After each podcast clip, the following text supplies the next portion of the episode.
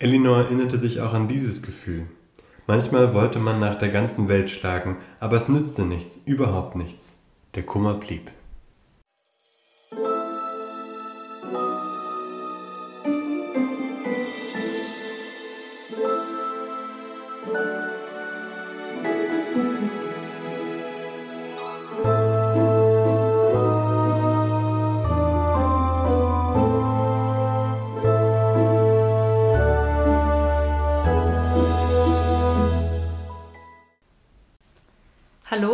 Herzlich willkommen zum Tintenklecks Podcast, deinem Podcast über die Tintenwelt. Hallo Ruben. Hallo Anne. Ja, willkommen zurück in der nächsten Folge. Heute reden wir in unserem achten Kapitel über Allein. Ja, was ist im letzten Kapitel passiert? Letztes Kapitel hatten wir aus Sicht von Staubfinger auf Maggie sehen können oder wie Staubfinger die Ereignisse sieht. Also es war ja so, dass im vorletzten Kapitel Mo sozusagen entführt wurde, das Buch gestohlen und Maggie ist dramatisch aus dem Haus gerannt. Ihm, ihm hinterher konnte sie nicht erreichen. Ja, das war das letzte Kapitel. Sie ist ganz kurz aus Staubfingers Sicht.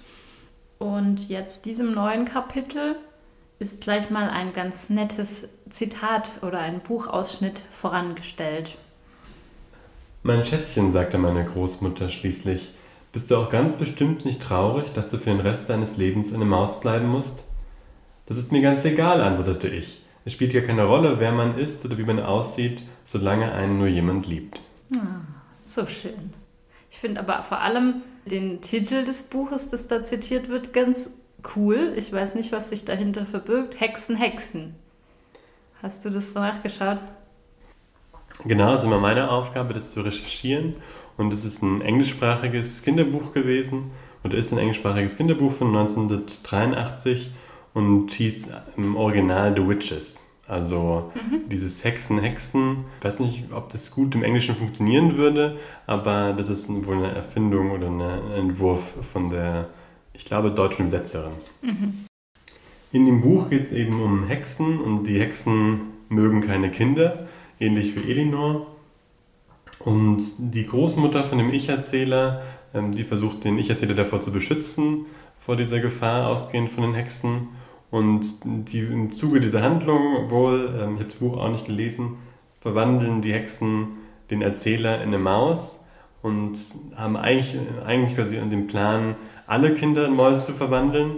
Und die Großmutter und der Erzähler, die klauen dann dieses Mittel, tun das in das Essen von diesen Hexen und die Hexen werden dann in Mäuse verwandelt. Das Interessante daran ist, dass ich, glaube ich, Elinor in beiden Rollen, also sowohl der Großmutter als auch sozusagen von dieser Hexe oder von, von diesen Hexen sehen würde, eben weil sie auch keine Kinder mag oder es zumindest vorgibt, aber zeitgleich ja schon noch so ein bisschen eben so eine Tantenrolle einnimmt und jetzt ja auch eben so ein ab Beginn mit dem Kapitel ja vielleicht so eine Mutterrolle für mhm. Maggie.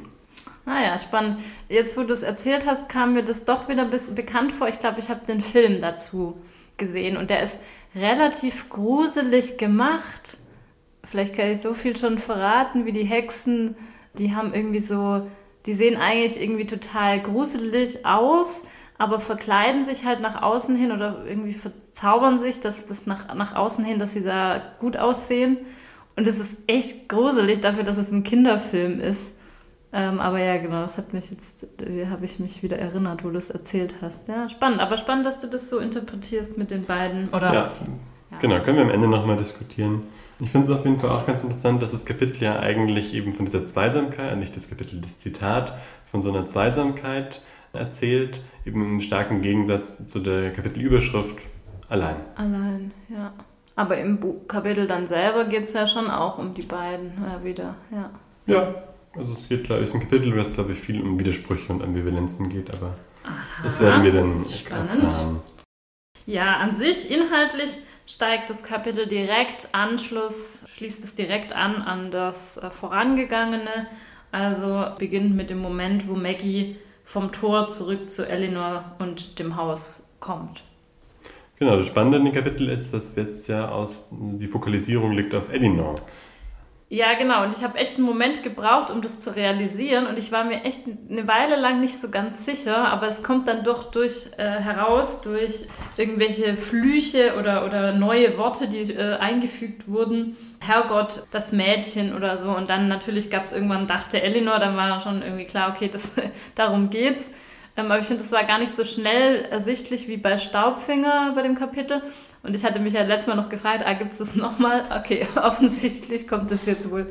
Ja. Oder ja, zumindest hier. Aber ich, klar, ich könnte mir vorstellen, dass es dann vielleicht doch auch öfters noch vorkommen wird. Ja, fand ich ganz spannend. Also ich fand es relativ, also man hat es schon ein bisschen so erwartet. Ich finde schon, du hast recht, es wurde beim letzten Kapitel eindeutiger eingeführt. Aber hier finde ich, was halt auch so, so man es eben schon so ein bisschen erwartet hat, diesen Perspektivenwechsel und hier ist auch schon im dritten Satz, wie verzweifelt das Mädchen aussah. Und das ist ja eben nicht was, was Maggie über sich ja. Äh, sagen würde so. Und eben das Mädchen, auch so ein bisschen diese Objektivierung, ähm, finde ich passt gut zu Elinor. Ja, Maggie sieht sehr verloren und verzweifelt aus, als sie da zurückkommt. Und das eben genau, sieht, hört man aus Elinors Perspektive. Und ähm, Elinor sagt, sie erinnert sich an dieses Gefühl, also kennt das Gefühl irgendwoher wohl ist noch nicht ganz klar, woher, aber ich glaube, es kommt dann im Kapitel, im Laufe des Kapitels raus. Ja, genau. Also Maggie ist eben einmal verzweifelt, das erkennt Elinor an und dann ist Maggie wütend. Auch das kennt wohl Elinor. Genau, sie ist wütend, dass Elinor vor allem Maggie abgehalten hat, was zu unternehmen, also irgendwie Mo aufzuhalten oder die Männer aufzuhalten oder so. Elinor kann das sehr gut verstehen, dass sie wütend ist, weiß aber, dass es nichts bringt. Und ich glaube, hier muss man schon auch sehen, dass ja Maggie schon auch noch das Kind einfach ist. Und klar, sie ist dann wütend auf Elinor. Wo, was soll sie sonst mit ihren Gefühlen machen? Und Elinor kann die Situation schon vielleicht ein bisschen besser überschauen, dass irgendwie man gegen vier, fünf Männer nichts machen kann, einfach zu ja. zweit. Äh, genau. Ja, und so wie die Männer ja beschrieben wurde, wir haben ja keine große Details bekommen, aber das scheinen jetzt ziemliche Grobiane zu sein. Also ja. da könnte wahrscheinlich wenig einzelne Personen könnten da wirklich was machen, geschweige denn ein zwölfjähriges Mädchen. Ja. Genau, und Maggie denkt zu wissen, dass die Männer Mo zu Capricorn bringen. Wir als LeserInnen ja auch eigentlich. Ja. Das war ja schon sehr eindeutig. Wir kriegen es gleich nur noch mal so gesagt. Hier, ja. das ist die Handlung. Ja. Und dann hat Eleanor eben gesagt, dass sie jetzt die Polizei verständigt hat mit dem Handy von Mo, das er noch da hat. Genau, weil ja ursprünglich in dem Kapitel davor die Männer die, die Strom, nee, die, die Telefonleitungen gekappt hatten. Ja. Aber davor wollte ich noch ähm, sagen, eben Eleanor sagt, zu wem fragt sie jetzt zurück? Also anscheinend kennt sie Capricorn nicht. Das war ah, ja. eine mhm. interessante Information, die da auch noch ähm, sozusagen eingeflochten, eingeflochten wurde. Ja, aber das mit dem Handy hatten wir auch letztes Mal ähm, eingehend diskutiert. Also es gibt wohl Handys in diesem fiktiven Universum. Ähm, Fiktiv, was?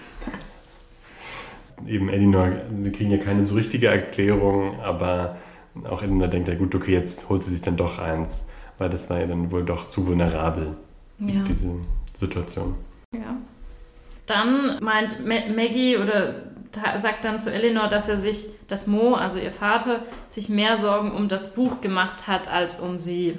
Eleanor versucht es ja so ein bisschen zu verneinen, also ähm, betont, dass Mo mehr vernarrt war in seine Tochter als die meisten anderen Väter und macht da auch so ein bisschen einen Kontrast mit ihrem eigenen Vater auf.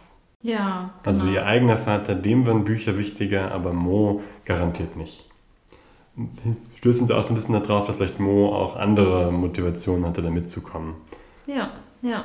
Ja, und ich finde auch aus dieser, also das stimmt schon einfach auch nicht aus der Art und Weise, wie man das, was man bis jetzt so weiß, auch aus der Leserinnen-Sicht, finde ich jetzt, ähm, dass, dass Mo sie wahrscheinlich einfach bei Elinor gelassen hat, um sie in Sicherheit zu zu behalten und einfach da rauszuhalten und so. Das zeigt ja irgendwie, dass, dass Maggie sich so im Stich gelassen fühlt, alleine fühlt. Ich meine, sie hatte ja auch davor schon so das Gefühl, dass sie ausgeschlossen wird aus Sachen und ich denke, das trägt dann so ein bisschen dazu bei, zu diesem Gefühl.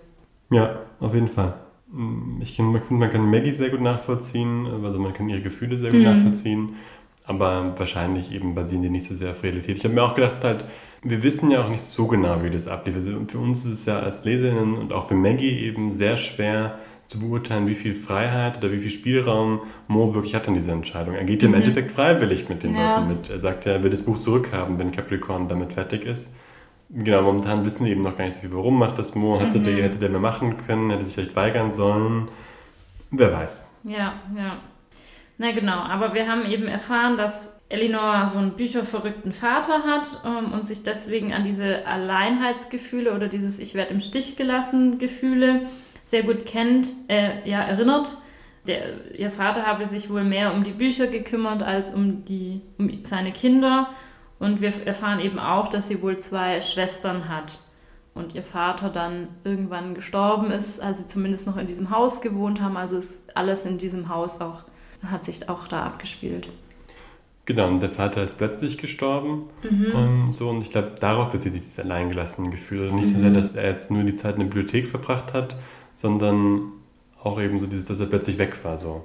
Ja, das stimmt, kann man genau. Wir wissen halt nicht, wie alt die waren, als er gestorben ist. Das kommt nicht so richtig raus. Aber ich finde schon auch, dass man auch sagen könnte, okay, sie fühlt sich allein, weil er sich eben immer in die Bücherei zurückgezogen hat ja. und nicht für seine Töchter da war. Also das löst ja auch ein Gefühl von alleine sein oder einsam, einsam sich fühlen, gerade in einem Kindesalter aus. Von daher. Ja.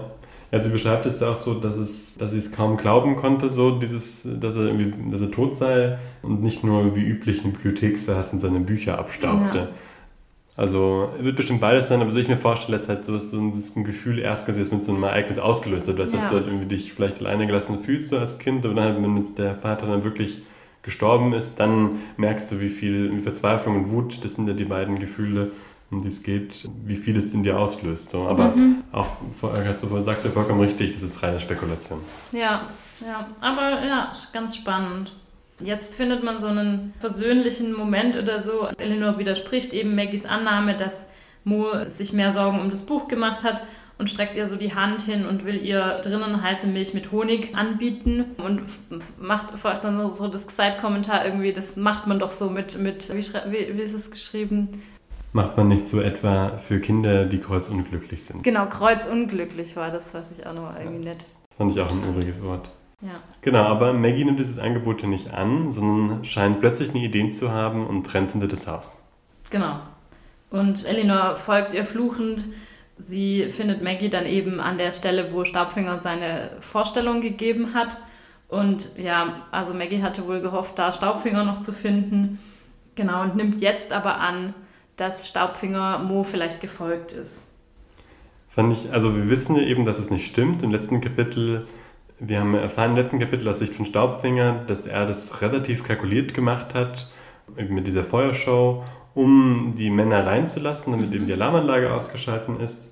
Und, aber ich finde trotzdem, wirft natürlich immer so einen Blick, so Maggie vermutet das gar nicht, sondern versucht sie noch irgendwie, hat sie Vertrauen zu Staubfinger mhm. und mir schien es eher so ein bisschen so, ja, so eine verzweifelte Hoffnung, so dass, ja, vielleicht ist er dir noch gefolgt, so gut, vielleicht geht es Mo gar nicht so schlecht und hat eben auch, sie schützt sich da vielleicht vor der Realisierung, dass Staubfinger eigentlich so einen Anteil daran hatte.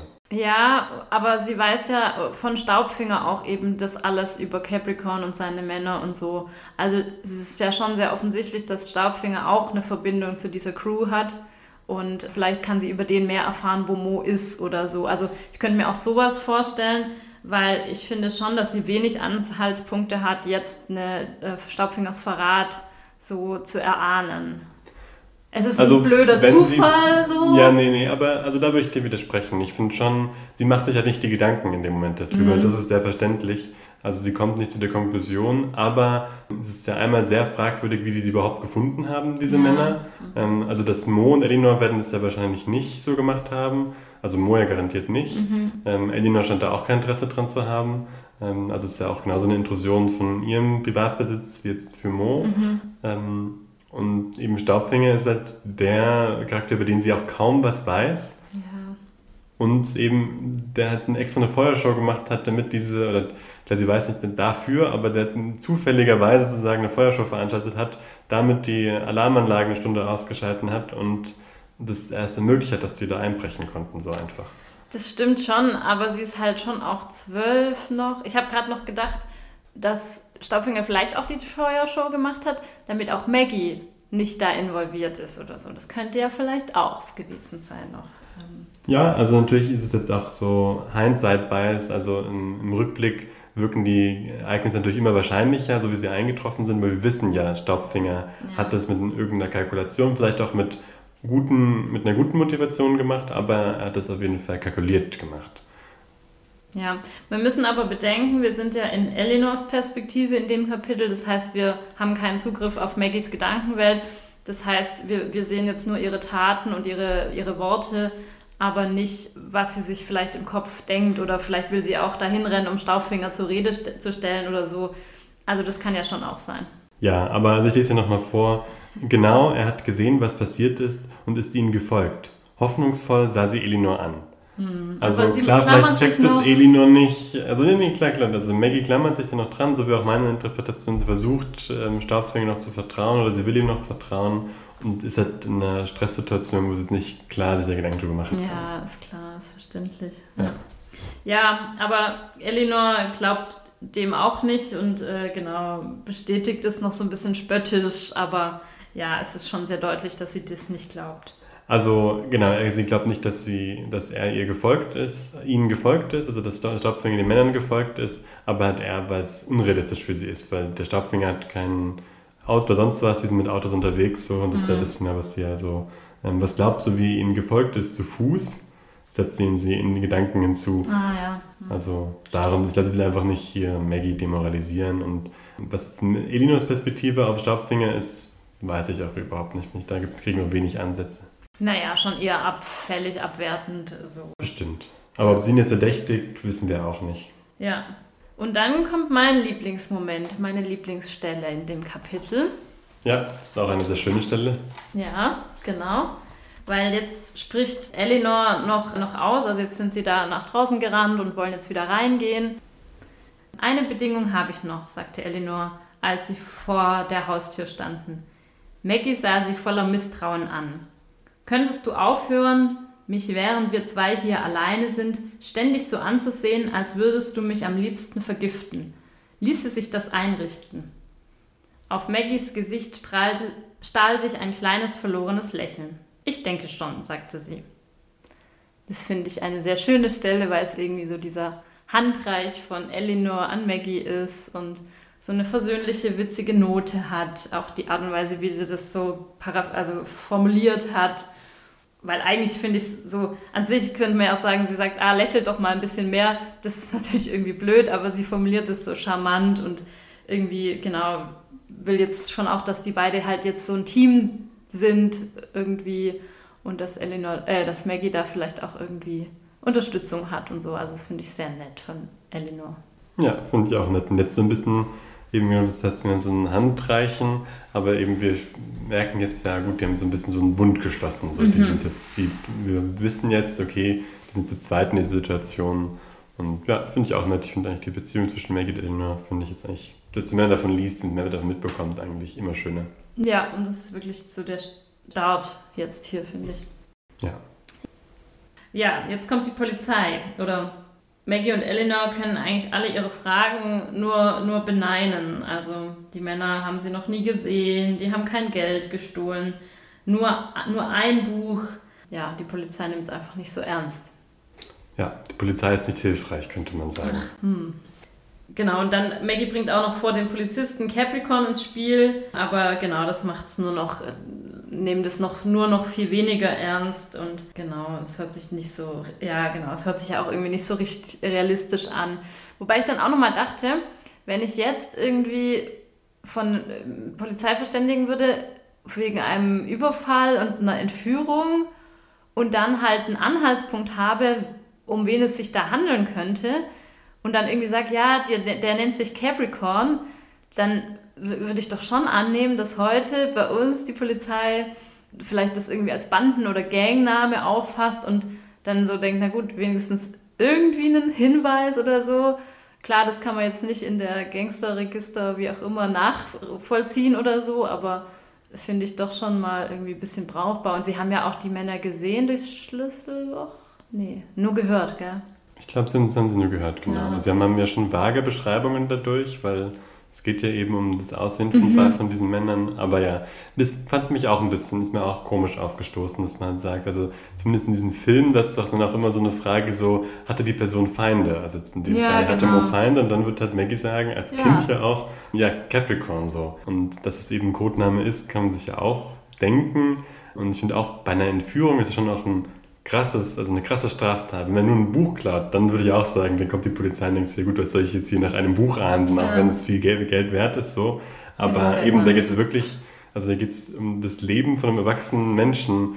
Ja, wobei man jetzt natürlich auch wieder, er ist ja schon freiwillig auch wieder mitgegangen. Also wahrscheinlich ist es genau genommen nicht so direkt eine Entführung, weil er sich dem, genau, aber ja, gut. Also Ja, wir wissen natürlich jetzt nicht, wie genau der Wortlaut von Maggie und mhm. Elinor war so, aber also ich würde schon sagen, es ist halt eine Entführung. Also auch ja. wenn man halt Erpressung so, oder so. Ja, genau, was. also das ist oder Nötigung und ja. auch da halt auch Maggie ist halt jetzt ja auch ihren Vormund verloren. So, die mhm. Mutter ist nicht da, ihr Vater ist nicht da und auch Stimmt. da ist die, die Polizei nicht tätig. Also irgendwie ist es so, wenn man so da sagen, klar, das ist jetzt kein realistisches Buch, ja. darum geht es überhaupt nicht. Ähm, und es ist ja auch dieses, diese ganze Polizeiszene ist ja irgendwie ein halber Absatz. Aber irgendwie so, wenn man so drauf guckt, so, was, was passiert hier so? Die, die können doch nicht nichts machen. So, das ist eigentlich eine ganz schön krasse Situation, in der die gerade sind. Ja, aber genau, es erfüllt ja nur eine Funktion und genau so wird Polizei ja, denke ich, öfters dargestellt. Und ja, ich denke, es geht jetzt so ein bisschen darum, dass man sagt, gut, okay, normale Menschen würden die Polizei wenden, jetzt machen wir das, spielen es sozusagen kurz durch und jetzt haben wir diesen, diesen rationell sozusagen bedient und können weitermachen. Genau, wir brauchen ja jetzt eben Kinderbuch, wir brauchen ja jetzt die Situation, dass die Heldin oder so sich darum kümmern muss Exakt. oder irgendwie so in die Richtung, ja. Genau. Genau, und dann will Eleanor Maggie in ihr Zimmer bringen und ist eben dabei sehr unbeholfen, wie sie Maggie jetzt trösten kann. Ja, und das ist nämlich meine mhm. Lieblingsstelle. Ich finde, die passt auch sehr gut einfach zu dem Kapitel. Das dumme Ding hatte schon wieder Tränen in den Augen und Elinor hatte nicht die leiseste Idee, wie man es anstellte, ein Mädchen von zwölf Jahren zu trösten, also sagte sie nur, deine Mutter hat doch immer in diesem Zimmer geschlafen, was vermutlich das Falscheste war, was man sagen konnte. Und ich finde eben auch das passt wieder so, also das, was ich in diesem Kapitel auch so gut finde, diese, diese Ambivalenz von Elinors Charakter. Also das passt total gut zu einer verschrobenen, älteren Frau, die jetzt irgendwie lange Zeit schon alleine gelebt hat. Weil die eben so dieses Anfang von diesem Abschnitt, das ist dieses so dieses dumme Ding, also. Beleidigung. Genau, beleidigt im Endeffekt Maggie, in Gedanken natürlich. Ja. Aber ich kann sie dann total eingestehen, so, dass, dass sie was total Falsches sagt. Also sie fühlt sich ja auch total inkompetent. So, sie will. Maggie helfen, sie ja, zeigt Empathie, aber hat eben so eine, dieses, dieses, eben diese beiden Anteile sozusagen, die da ein bisschen in ihr streiten. Vielleicht. Ja, sie ist sehr unbeholfen dabei. Ja. Genau, und gibt und dann, dann noch den Tipp, dass sie eben jetzt was lesen soll zum Einschlafen. Klar. Und dann am Ende kriegen wir noch so ein bisschen einen Einblick in Elinors Vergangenheit, also auch wieder mit ihrem Vater. Genau, sie läuft so durchs Haus und es kommt ihr groß und leer vor irgendwie und dann denkt sie so, ah, das hat mich doch auch früher nicht gestört, dass eben da nur Bücher hinter den Türen warten. Auch ein bisschen traurige Note, mhm. mit der wir hier das Kapitel ja. beenden. Ja, genau. Und eben in, in, in diesem Rückblick in ihre Kindheit, da hat sie wohl Verstecke zwischen, äh, mit ihren Schwestern da in, zwischen den Räumen gespielt und es wird noch so gesagt, ja, aber wenn sie an der Bücherei vorbeigekommen sind, mussten sie immer sehr, ganz, sehr leise schleichen. Wahrscheinlich, weil sie ihren Vater nicht stören sollten oder so. Und man erfährt, dass es eben jetzt schon echt, es muss ja wirklich schon tiefe Nacht sein oder vielleicht sogar schon fast wieder morgen, äh, weil die Show war ja auch um, um elf. elf genau. Also von elf bis zwölf war die Idee, also ja, muss schon echt Genau, dann haben sie auf die Polizei noch gewartet, dann hat sie Maggie ins Bett gebracht oder Maggie stand da ja noch ewig am Tor. Also es muss schon echt sehr, sehr, sehr, sehr spät oder sehr früh schon wieder sein. Genau, und es ist immer kühler geworden, immer windiger, so ein bisschen stürmisch. Eleanor denkt, dass sie jetzt sicher kein Auge zumachen wird. Und mit einer Mischung aus Vorfreude und sehr schlechtem Gewissen verschwand sie in ihrem Schlafzimmer. Ja, weil sie noch an das Buch denkt, das auf ihrem Schreibtisch ist. Stimmt, das fand ich auch Nacht sehr mysteriös, was für ein Buch das jetzt sei. Also wir können natürlich denken, vielleicht der Katalog, den sie im letzten Kapitel, im vorletzten Kapitel ähm, schon benutzt hatte, aber vielleicht ja auch ein wichtigeres Buch, vielleicht ja eine Kopie von dem gestohlenen Buch oder so. Das Das wäre nämlich genau, also da wird ja auch gesprochen, dann denkt sie eben an das Buch neben im Bett mit einer Mischung aus Vorfreude und schlechtem Gewissen. Und da wollte ich dich eben auch fragen, was denkst du, was dieses schlechte Gewissen ist?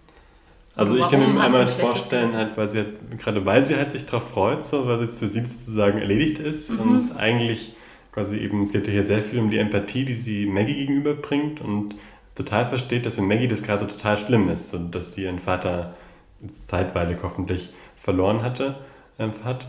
Und dass es da vielleicht schlechte Gewissen herkommt oder halt vielleicht, weil sie halt jetzt doch irgendwie das Buch, wie, wie gesagt, kopiert hat oder den Einband ausgetauscht hat, wie auch immer so. Also, also den, okay, die zwei das sind die Sachen, die mir, Verdächte hast du. Ja. Mhm. Hast du da Ideen gehabt oder? Ich habe ein paar Ideen, ja. Okay. Die werde ich vielleicht nächstes Kapitel äußern. Alles klar. Dann, wie viele von zehn Tintenklecksen vergibst du für dieses Kapitel? Ja, also tatsächlich gebe ich sechs von zehn. Mhm. Weil ich finde, es passiert nicht so viel. Also es ist ein schöner Perspektivwechsel, das gefällt mir, glaube ich, echt immer. Man erfährt nochmal von der anderen Seite. Ich finde es eine ganz spannende Perspektive eben von Eleanor. Ähm, mir gefällt auch so diese Flüche oder so, die da so zwischenkommen. Herrgott, das Mädchen, dummes Ding, Himmel. Also so Ausrufe irgendwie, das finde ich einfach nett. Sie, ja, wie so eine Diva wirkt sie auch so ein bisschen auf mich. Das ist, finde ich, sehr spannend zu lesen oder gefällt mir. Aber genau inhaltlich, ja, passiert nicht so viel. Aber ich finde es schon auch okay, dass dem Raum gegeben wird. Also, dass jetzt so erstmal so ein Tiefpunkt und oje, Verzweiflungsmoment, bevor es dann wieder weitergehen kann. So. Und, ähm, also, das kann ich schon nachvollziehen, aber ja, trotzdem ging mir das dann vielleicht dann doch ein bisschen zu lang oder so. Ja. ja. Und du? Ich habe tatsächlich auch sechs von zehn hm. ähm, vergeben. Ich fand eben, wie ich schon gesagt habe, das Schönste, diese, diesen Ambivalenz von Elinos Charakter, den wir schon in früheren Kapiteln gesehen haben, aber jetzt hier nochmal richtig so dargestellt bekommen. Ähm, das ist wirklich das, was mir gefallen hat. Aber auch so finde ich wieder so ein bisschen so ein, vielleicht ein Füllerkapitel, so fühlt sich ein bisschen an. Also wir haben jetzt mit den Staubfingers Reaktion da drauf, es kriegen noch Elinas Reaktion da drauf und irgendwie die, die Situation verändert sich kaum und fand es dafür wie gesagt, einfach, glaube ich, ein bisschen, ja, einfach ein bisschen zäh vielleicht. Also immer noch ein gutes Kapitel, also 6 ist jetzt ja auch nicht, nicht ja. schlecht, aber genau, mhm. auch kein, kein überwältigend gutes. Ja, das stimmt, das ist so eine, eine die Reaktion von der Reaktion. Ja, ja. Das ist so ein bisschen so wie auf YouTube, wenn dann die nächsten, nächste Reaction-Video kommt ja. dann raus und denkt sich so, puh. Ja, genau. Ja, und das nächste Kapitel heißt Ein böser Tausch. Mal schauen, was das bedeuten kann. Ich habe echt nicht so viele Ideen. Du sagst, es ist so bedeutungsschwer, aber. Ich habe, naja, das werden wir dann im nächsten Kapitel anschauen, was ja. das bedeuten könnte. Genau, ich freue mich schon drauf. Ja, ich mich auch. Und damit sind wir wieder am Ende unserer Folge und von diesem Podcast. Ja, vielen Dank fürs Zuhören und bis zum nächsten Mal. Macht's gut.